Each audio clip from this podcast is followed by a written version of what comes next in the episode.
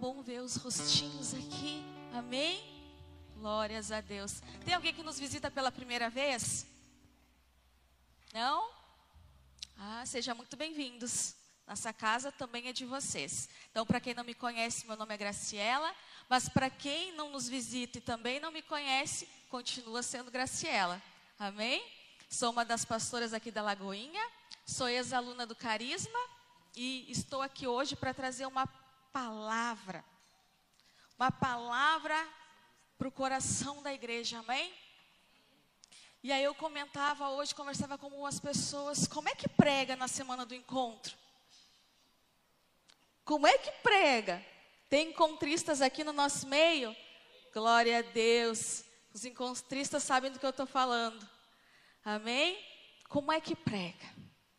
Se possível, da mesma forma, mas de preferência com mais intensidade. Amém? Porque nós não somos daqueles que retrocedem. Aleluia!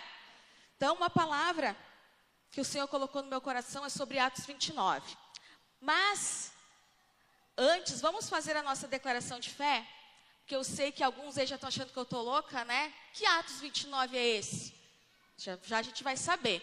Então, erga bem a sua Bíblia assim para cima e vamos dizer assim: esta é a minha Bíblia. Eu sou o que ela diz que eu sou, eu tenho o que ela diz que eu tenho, e eu posso fazer o que ela diz que eu posso fazer. Hoje eu serei tocado pela palavra de Deus. Eu audaciosamente confesso que a minha mente está alerta o meu coração está receptivo. E eu estou pronto para receber a incorruptível, a indestrutível, sempre viva semente da palavra de Deus. E eu nunca mais serei o mesmo. Nunca, nunca, nunca. No nome de Jesus. Amém. Glória a Deus. Então, como assim? Atos 29. É, gente, Atos 29 na nossa Bíblia não tem. O livro de Atos vai até 28, até o capítulo de número 28. Mas e se eu disser para vocês que Atos 29 está sendo escrito no livro dos céus? A igreja está escrevendo o capítulo 29 do livro de Atos. Eu e você fomos chamados para dar continuidade à história do livro de Atos. Só que eu trouxe para a nossa noite um estudo que foi baseado no livro de Atos, só que porém no capítulo de número 4.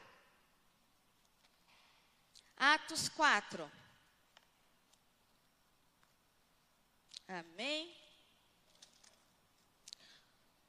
Para quem já me conhece, né, meu esposo ele tem costume de implicar com as minhas folhinhas. Aí eu disse para ele, então hoje eu vou diferente, que eu tenho as duas mãos para procurar nas folhinhas. Amém?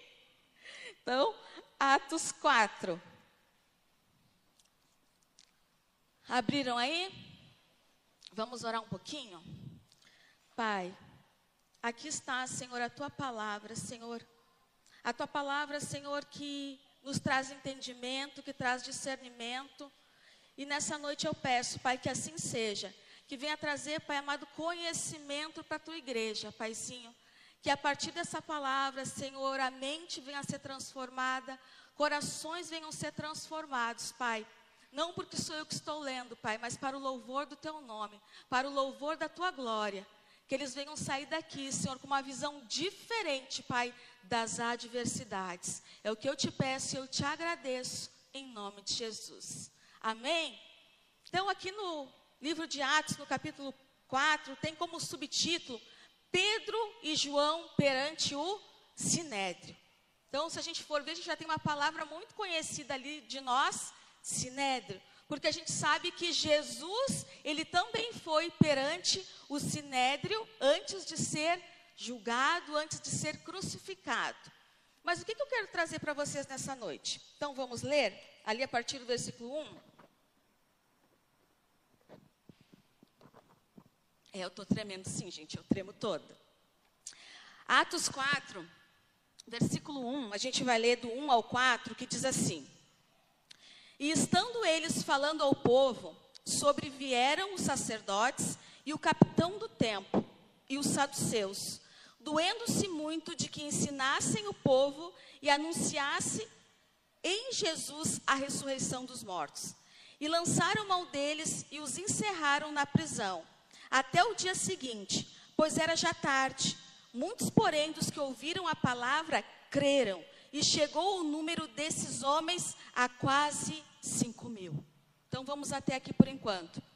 Então Pedro e João, eles estavam ali pregando, ensinando, e alguém foi curado, como a gente vai ver nos versículos seguintes. Só que a gente vê o quê? Que os saduceus, eles ficaram se doendo, eles ficaram temerosos. Por quê? Se a gente for ler um pouquinho atrás, lá em Atos capítulo 2, a gente vai ver que Pedro, no primeiro discurso, depois que ele, da descida do Espírito Santo, ele prega e mais de 3 mil pessoas, mais de 3 mil pessoas se convertem. Então, Pedro estava lá, reunido com todos os outros, Espírito Santo desce e Pedro é transformado pelo poder da palavra e do Espírito. E quase 3 mil pessoas se convertem. Aqui a gente vê o que? João e Pedro pregando e quase 5 mil pessoas se convertem. Só que o X da questão é o que? Que vem os saduceus. Os saduceus eram pessoas da época que o quê? Eles eram cidadãos políticos. E eles não queriam que isso acontecesse. Eles não queriam que Pedro e João continuassem ali falando, por quê? Porque poderia ser um alvoroço e o cargo que eles ocupavam poderia ser tirado. Eles poderiam perder a autoridade. Se a gente for ver também, isso aconteceu um pouquinho antes. Se você quiser voltar um pouquinho, mas deixa marcado em Atos, no livro de Lucas. Lucas 22. Deixa marcado aí 22. Para que você entenda o que, que eu estou falando. Por que isso? Por que, que eles queriam prender Pedro? Se você ler ali em Lucas 22, o que, que vai dizer? Uh, Lucas 22, versículo 31. Disse também o Senhor: Simão, Simão, eis que Satanás vos pediu para circundar, ou seja, peneirar, como trigo. Mas eu roguei por ti, para que a tua fé não desfaleça, e tu, quando te converteres, confirma a teus irmãos. Então a gente começa a entender por que, que Satanás queria peneirar Pedro. Queria trazer a ele dificuldades. Porque se você parar para analisar o que, que faz uma peneira com o trigo, a gente tem uma peneira, coloca o trigo e fica assim, né? Sacudindo, o trigo vai para lá, vai para cá. Então, o que, que Satanás queria fazer com Pedro? Ele não queria destruir, mas ele queria trazer a ele dificuldades, queria trazer circunstâncias a ele para que ele não se convertesse de fato. Porque não é isso que a palavra diz? Que Jesus rogou pro, por Pedro para que quando ele se convertesse, ele confirmasse a fé dos irmãos.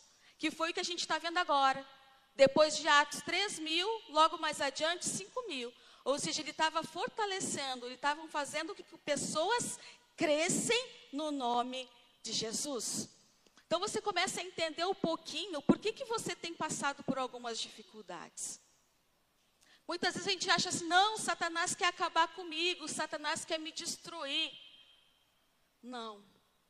Ele quer fazer dificuldades, ele quer trazer para a sua vida dificuldades. Com isso, o que, que acontece? Você perde o seu testemunho, que você vai entender mais adiante.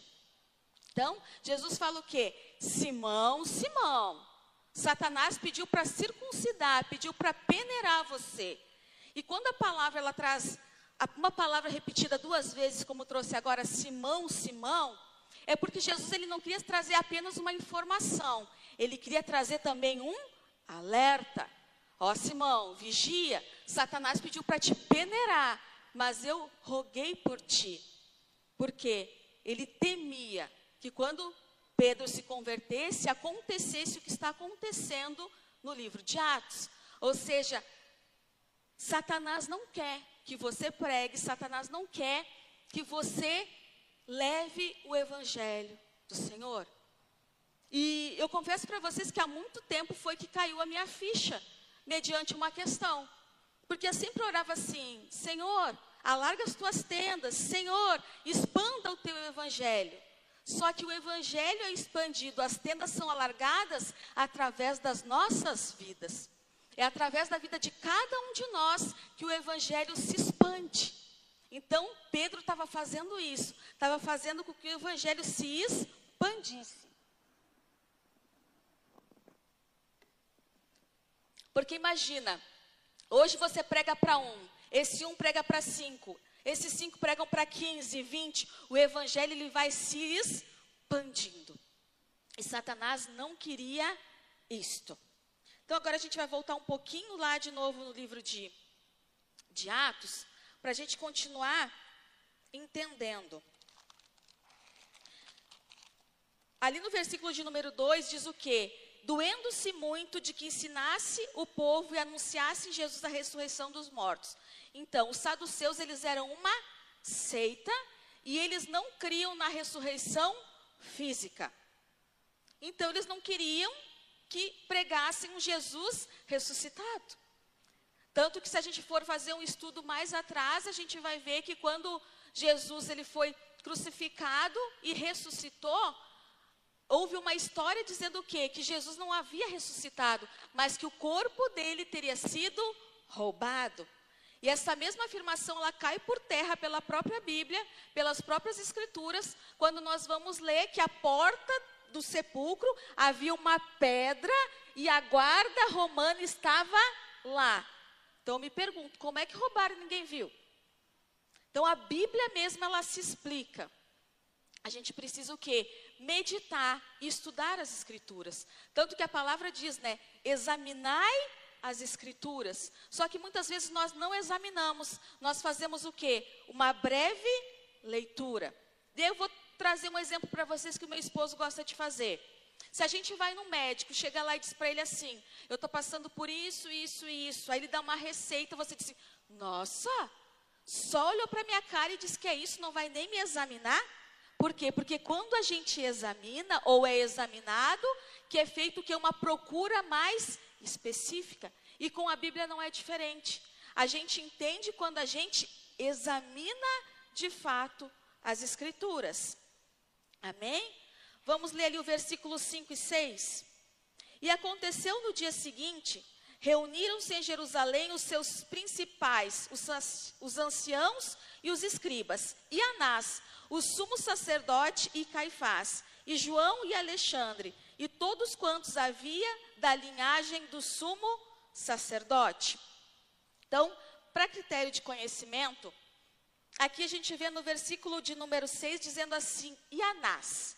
Esse mesmo Anás, a gente também vê quando Jesus foi levado ao sinédrio. Vocês querem ver? Vamos voltar um pouquinho lá. No livro de João. João 12. Amém? Perdão, João 18, versículo 12 e 13.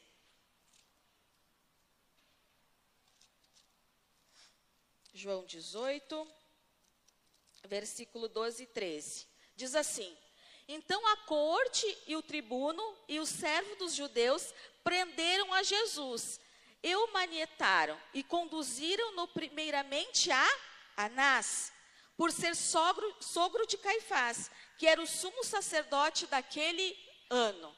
Vocês estão vendo como a história se repete? Jesus foi levado ao sinédrio, Pedro e João também foram levados ao sinédrio. O mesmo Anás que estava lá, que interrogou Jesus, interrogou a Pedro. Sabe por que, que eu estou dizendo isso, que a história se repete? Porque a gente vê uma história que foi marcada por muitas vezes tribulações, mas a gente não quer ter tribulações. Uma história que foi conduzida e que aparenta adversidades, mas nós não queremos ter adversidades. A história ela se repete, porque sempre que nós formos abrir a boca para pregar o evangelho, nós vamos ter e obter resistência. Vai haver resistência para que nós não venhamos falar, para que a palavra não venha chegar. Por que, que você acha que existe uma intercessão na igreja? Existem pessoas intercedendo pela vida de vocês, porque a gente entende que existe uma resistência, existe uma barreira para que as palavras venham chegar a cada mente, a cada coração. Só que muitas vezes essas barreiras elas não são somente espirituais, muitas vezes elas são físicas. Você nunca teve, nunca se deu de conta, ah, hoje eu vou no culto, mas teve uma dor de barriga. Ah, hoje você se dispôs a ir para o culto, mas você teve uma enxaqueca. As coisas acontecem. Aí você pensa, ah, por que, que Deus permite? Permite, muitas das vezes, para ver onde está o nosso coração. Porque dizer que a gente ama a Deus e que a gente vai fazer a obra dela quando tudo está bem, é fácil. Mas e quando as coisas não estão muito bem? Quando o cinto aperta? Quando o cerco fecha? Será que a gente vai continuar no ex-me aqui? Será que a gente vai continuar dizendo, Jesus, eu te adoro, eu te amo? Então, muitas vezes, Deus permite. E a palavra diz que a nossa fé precisa ser provada para ser aprovada. Então, Deus permite certas situações. Seguindo ali, versículo 7 diz assim: E pondo-os no meio, perguntaram: Com que poder ou em nome de quem fizestes isto? Então Pedro, cheio do Espírito Santo, lhes disse: Principais do povo e vós, anciãos de Israel, visto que hoje somos interrogados acerca de benefício feito a um homem enfermo e do modo como foi curado. Vocês viram o que é salientado aqui? Eles foram interrogados por fazer um benefício, por fazer algo bom. E não é assim muitas vezes. A gente vai ajudar uma pessoa e as pessoas acreditam, tá, mas por que está fazendo isso? Tá, mas quem te mandou fazer? E às vezes é a própria pessoa. Tá, mas por que está me falando isso? Por que está querendo me ajudar? Porque, porque muitas vezes a pessoa se sente diminuída por ter alguém querendo ajudá-la. Então, mesmo sendo algo bom, sendo um benefício, você vai sofrer algum tipo de interrogação. Então, seguindo aqui 4, Atos 4, 10. Seja conhecido de vós todos e de todo o povo de Israel, que em nome de Jesus Cristo, o Nazareno, aquele a quem vós crucificastes e a quem Deus ressuscitou dos mortos, em nome desse é que este está são diante de vós. Então eles queriam saber, Pedro falou. Ah, em nome de quem que tu está fazendo isso? Em nome de quem tu está falando essas coisas? E ele falou, em nome de Jesus, a quem vós crucificastes. Ou seja, eles tentaram matar Jesus, calar Jesus, com medo que o evangelho fosse pregado. Mas isso adiantou? Não. Então, conosco também não pode funcionar. Conosco também não pode adiantar. Isso não pode adiantar para nós. Por quê? Porque nós não podemos nos calar. Nós não podemos nos calar. A gente vai ver muitas pessoas sendo intimidadas por situações, por palavras. Quantas vezes você ouviu assim? Ah, mas eu acho que isso não é para você não. Quantas vezes você ouviu de alguém dizer assim: Ah, eu acho que não é bem assim. Será que não é assim mesmo? Será que não é para você não? Tem coisas que realmente não é para nós, mas a convicção vem da parte do Senhor através do Espírito Santo. Só que às vezes a gente está tão confuso, a gente não tem convicção daquilo que nós estamos fazendo, para aquilo que nós fomos chamados, que no primeira barreira a gente é, eu acho que não era para mim não. É, realmente eu acho que não é para mim. Será que não era? Será que não é para falar? É a mesma coisa do Deus nos dar uma, uma palavra de revelação, de conhecimento. A gente fica fazendo prova. Ou é só eu? Ah, vai lá no fulano e fala tal coisa. Eu? Não, acho que não. Oh, não, mas se acontecer tal coisa, eu vou entender que é para mim falar. A gente fica fazendo prova. Aí a coisa acontece, ah, tá bom, pai, entendi. Lá vou eu, né? Aí eu digo que a gente vai que nem o Kiko e o Charles, né, chutando as pedrinhas, mas vai. Mas a gente faz.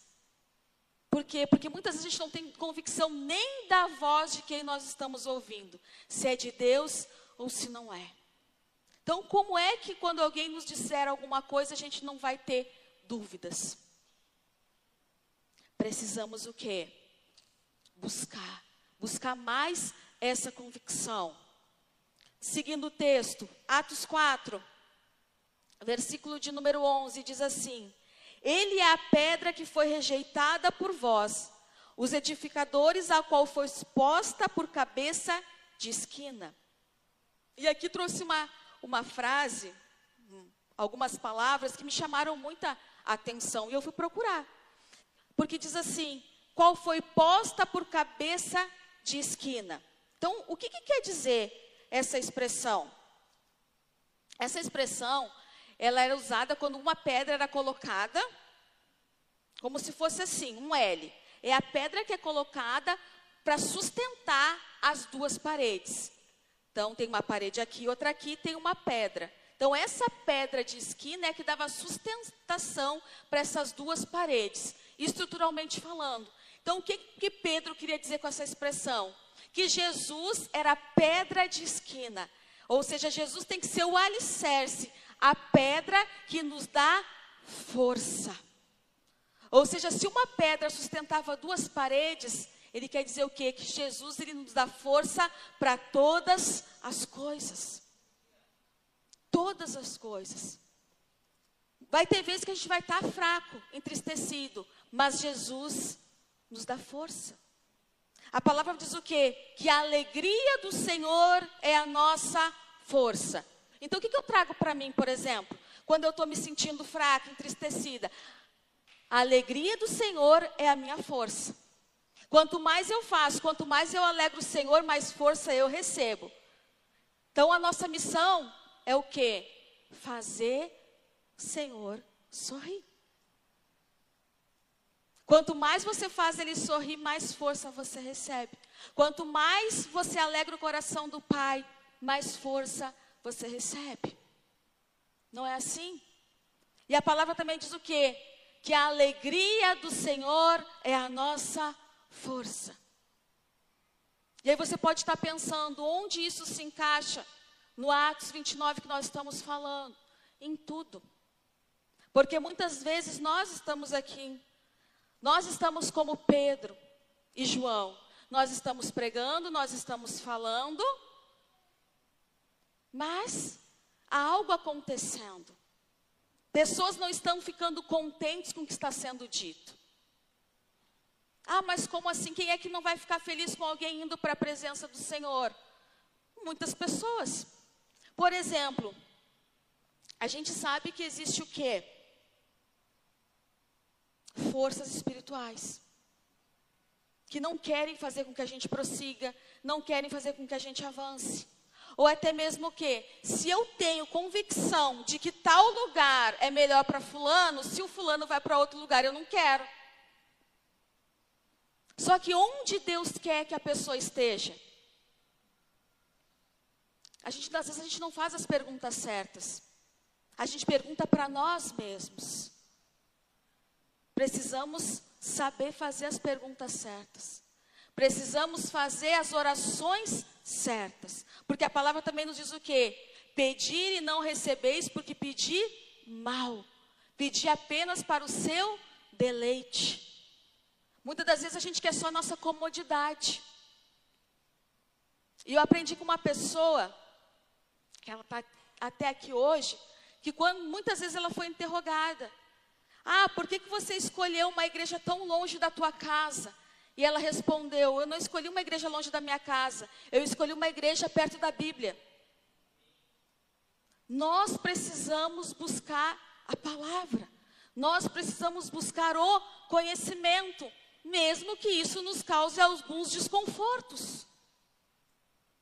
Precisamos buscar e prosseguir, porque a palavra diz o que? Que nós devemos conhecer e prosseguir em conhecer.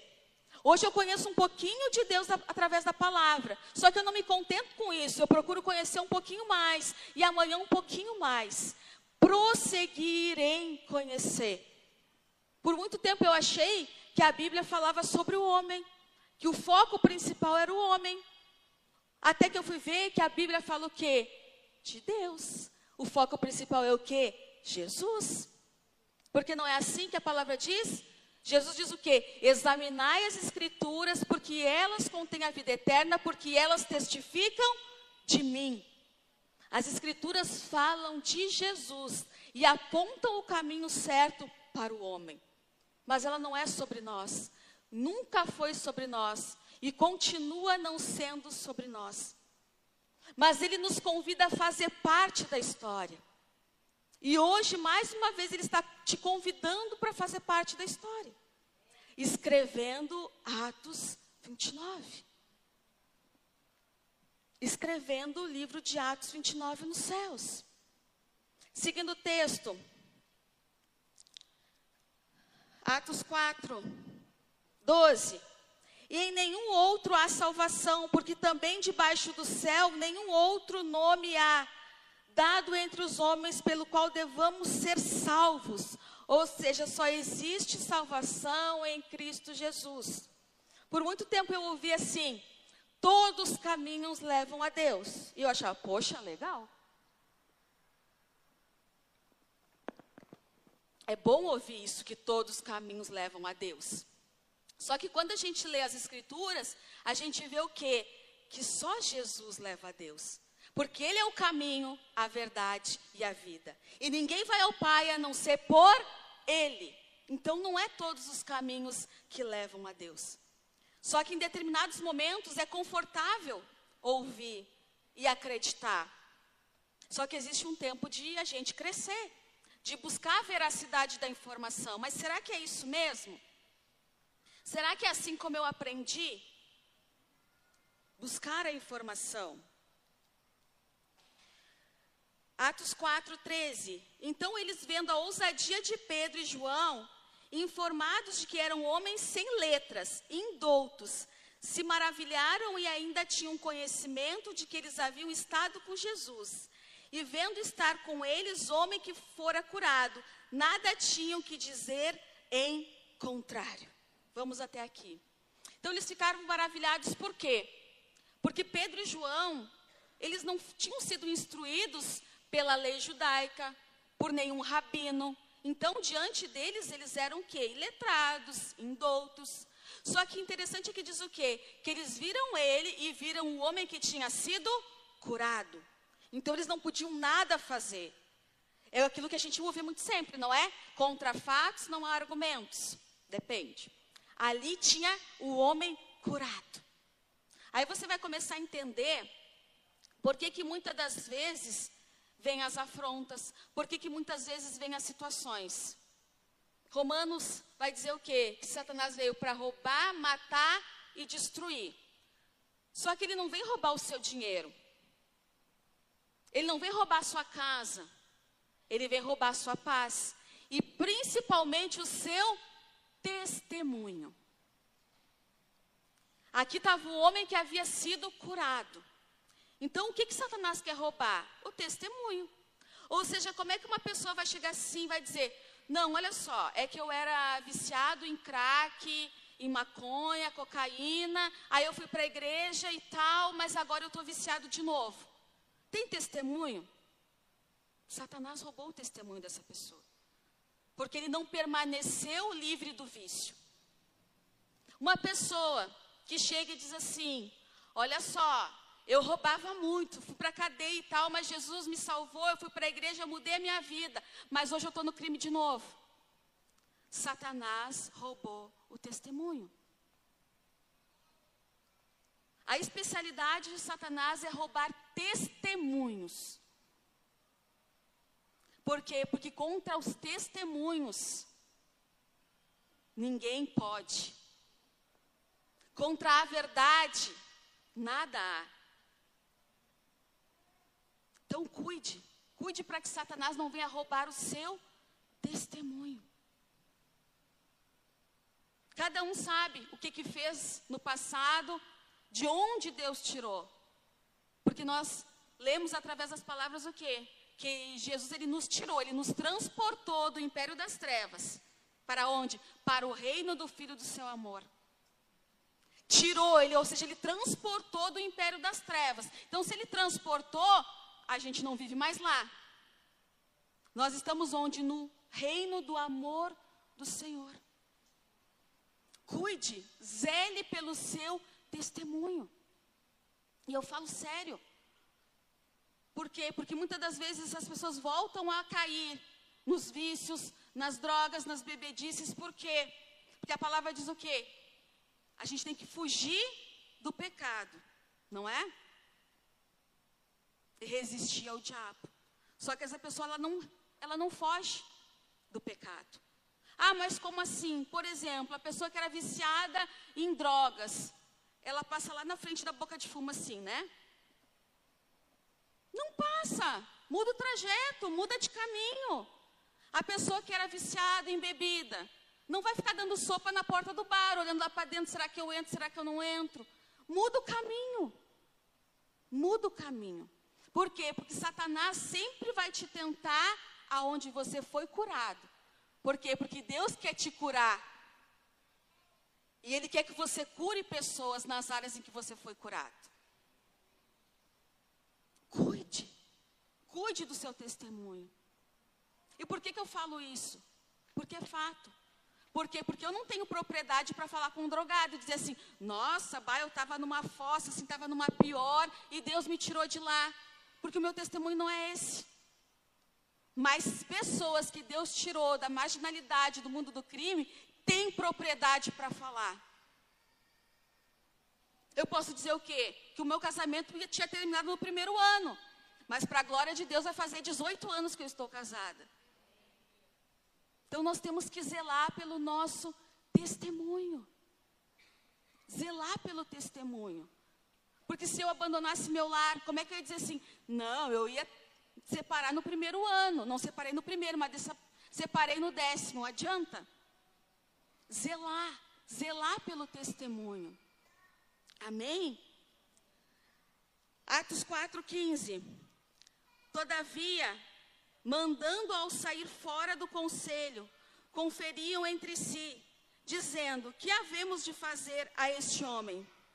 Porque a todos os que habitam em Jerusalém é manifesto que por eles foi feito em sinal notório, e não o podemos negar. Ou seja, o que tinha acontecido ali era notório. Muitas pessoas já estavam sabendo. Mas por que que isso aconteceu? Porque eles não se intimidaram, mesmo sabendo que poderiam ser presos. 17. Mas para que não se divulgue mais entre o povo, ameacemos-los para que não falem mais nesse nome, e a homem algum. Então não queriam mais que falasse para ninguém sobre Jesus, nem sobre o que tinha acontecido. E chamando-os, disseram-lhes que absolutamente não falassem nem ensinassem no nome de Jesus. Então qual era a ordem? Não falem, não falem o que aconteceu e também não falem no nome de Jesus. Não é para falar. Por quê? Porque eles não queriam perder um cargo. Eles não queriam perder uma autoridade. Só que se for parar para pensar, a autoridade deles vinha de fazer coisas erradas. A autoridade deles vinha de fazer a vontade de alguém que não fazia o que era certo. Já nós, a nossa autoridade, ela vem através da nossa santidade. A autoridade vem através da santidade. Vem através de fazer aquilo que é correto. Não era assim com Jesus? Quando os escribas e fariseus olhavam para ele e diziam assim: Nossa, eis que tem um que fala como quem tem autoridade. Porque aquilo que eles viam Jesus falando, eles viam Jesus fazendo. Os nossos atos, eles gritam. Muitas das vezes a gente está falando numa voz assim, com toda uma retórica e tal, e achando que está tudo muito tudo bem, tudo muito certo. Mas se a partir do momento que eu descer daqui e fizer diferente do que eu falei, acabou. Não adiantou nada que eu falei. Porque eu posso estar gritando aqui, mas se eu descer e fazer algo errado, meu ato errado vai gritar mais do que aquilo que eu falei. Por isso que nós temos que pregar com a nossa vida, com os nossos atos. Como que eu vou dizer não bebe se eu bebo? Como é que eu vou dizer não fumo se eu fumo? Como que eu vou dizer não trai, não adultera se eu adulterar? Autoridade advinda de santidade. Amém? Seguindo, tá puxado, né? Glória a Deus. Atos 4,19 diz assim: Respondendo, porém, Pedro e João lhes disseram: Julgai vós se é justo diante de Deus, ouvir vós antes a vós do que a Deus.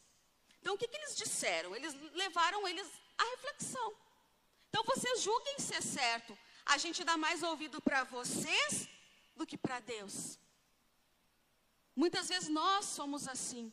Nós estamos dando ouvido mais para o que as outras pessoas estão falando do que aquilo que Deus está mandando a gente fazer.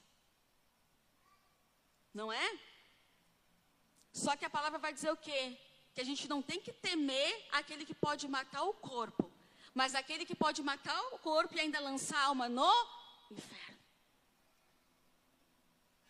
A gente teme tudo, tudo, tudo. Mas a gente não teme a Deus. Que é quem a gente deveria temer. Muitas vezes Deus diz para a gente falar uma palavra o irmão. Ah, mas e se o irmão ficar bravo comigo? Ah, mas se isso, ah, mas se aquilo. Então vai orando. Ó Deus, quebrando o coração do irmão para quando eu falar e não ficar bravo, mas vai, mas fala. A gente teme muitas coisas, menos ao Senhor, menos a palavra de Deus. Precisamos temer a Deus. Seguindo ali, Atos 4, 20. Porque não podemos deixar de falar do que temos visto e ouvido. Isto aqui o que? É um chamado. Não podemos deixar de falar daquilo que temos visto e ouvido. O que, que você tem visto? O que, que você tem ouvido? Nada.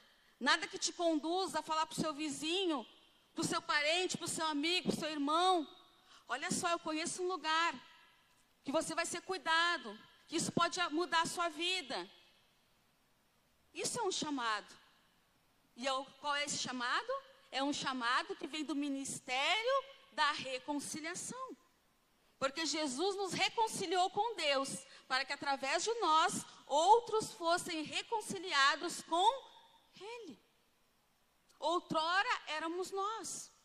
Nós somos fruto de orações. Alguém orou para que hoje nós estivéssemos aqui. Então nós devemos orar para que outros estejam aqui.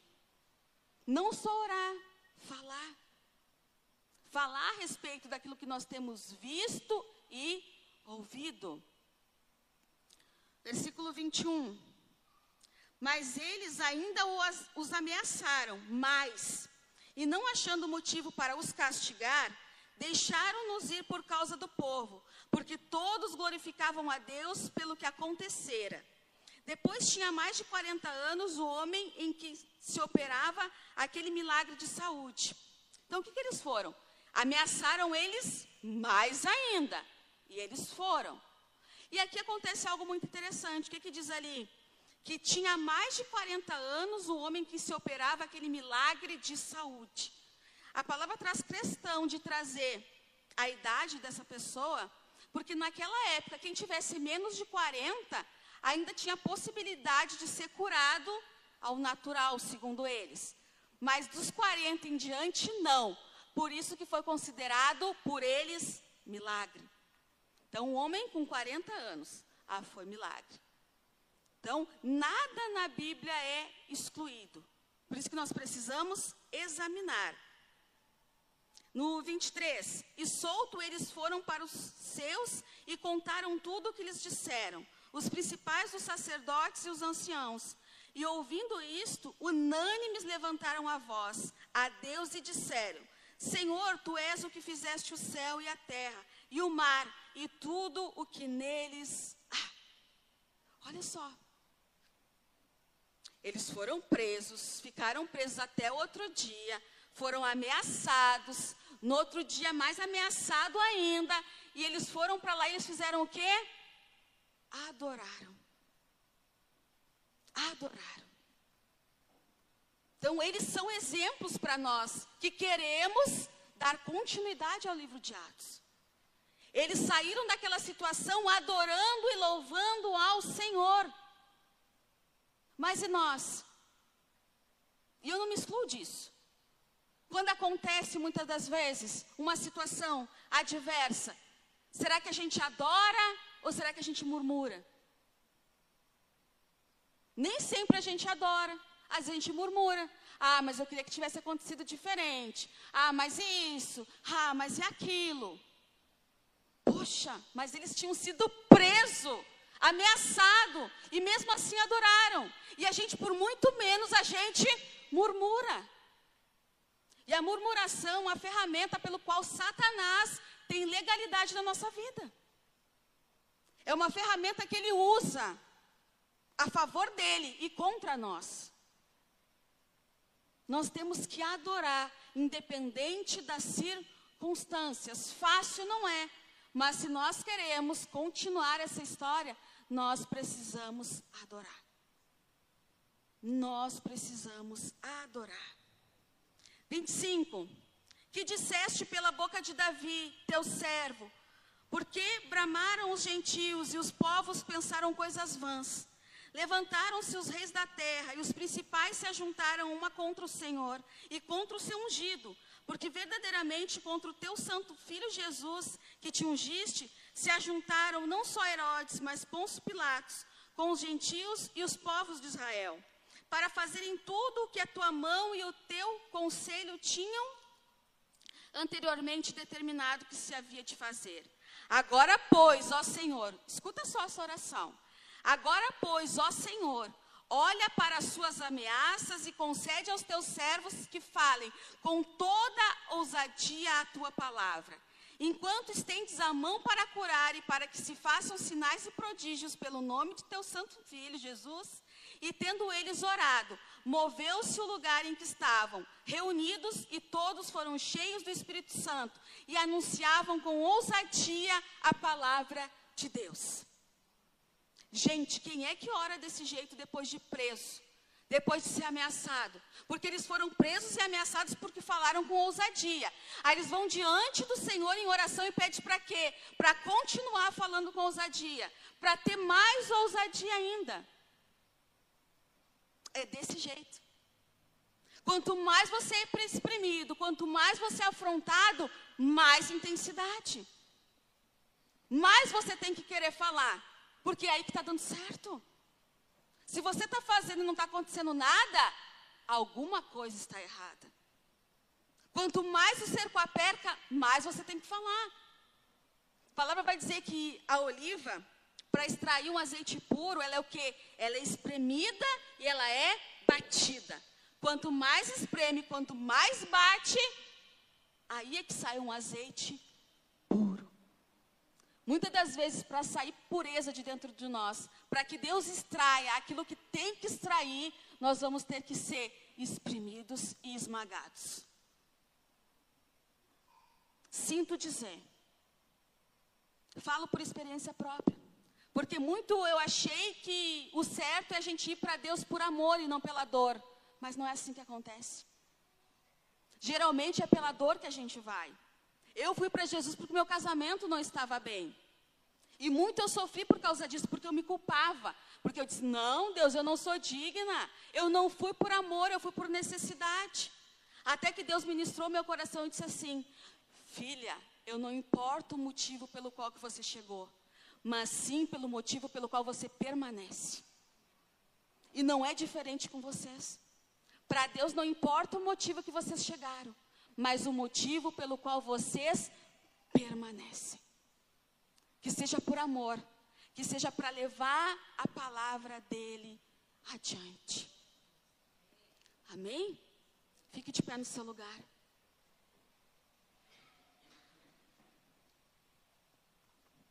Muitas vezes nós vamos ser espremidos e esmagados, apertados. Mas aí é que a gente tem que ter mais vontade de fazer. Aí é que a gente tem que ter mais vontade de orar. É que a gente tem que ter mais vontade de falar. Para quê? Para que Satanás não fique satisfeito em nos aprisionar. Porque muitas vezes é assim que acontece. Por que, que ele, ele aprisiona pessoas? Porque quando ele aprisiona, as pessoas ficam quietas,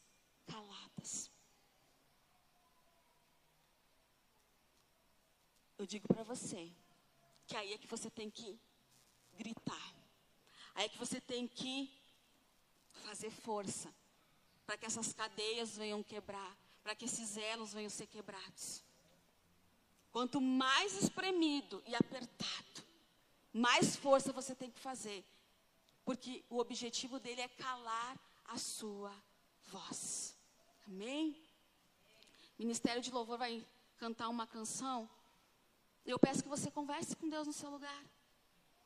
Que você cole, coloque diante dele, aos pés dele, toda situação que tem espremido você, que tem esmagado você, que tem tentado calar você. Porque a palavra dele diz o quê? Para a gente lançar sobre ele as nossas ansiedades.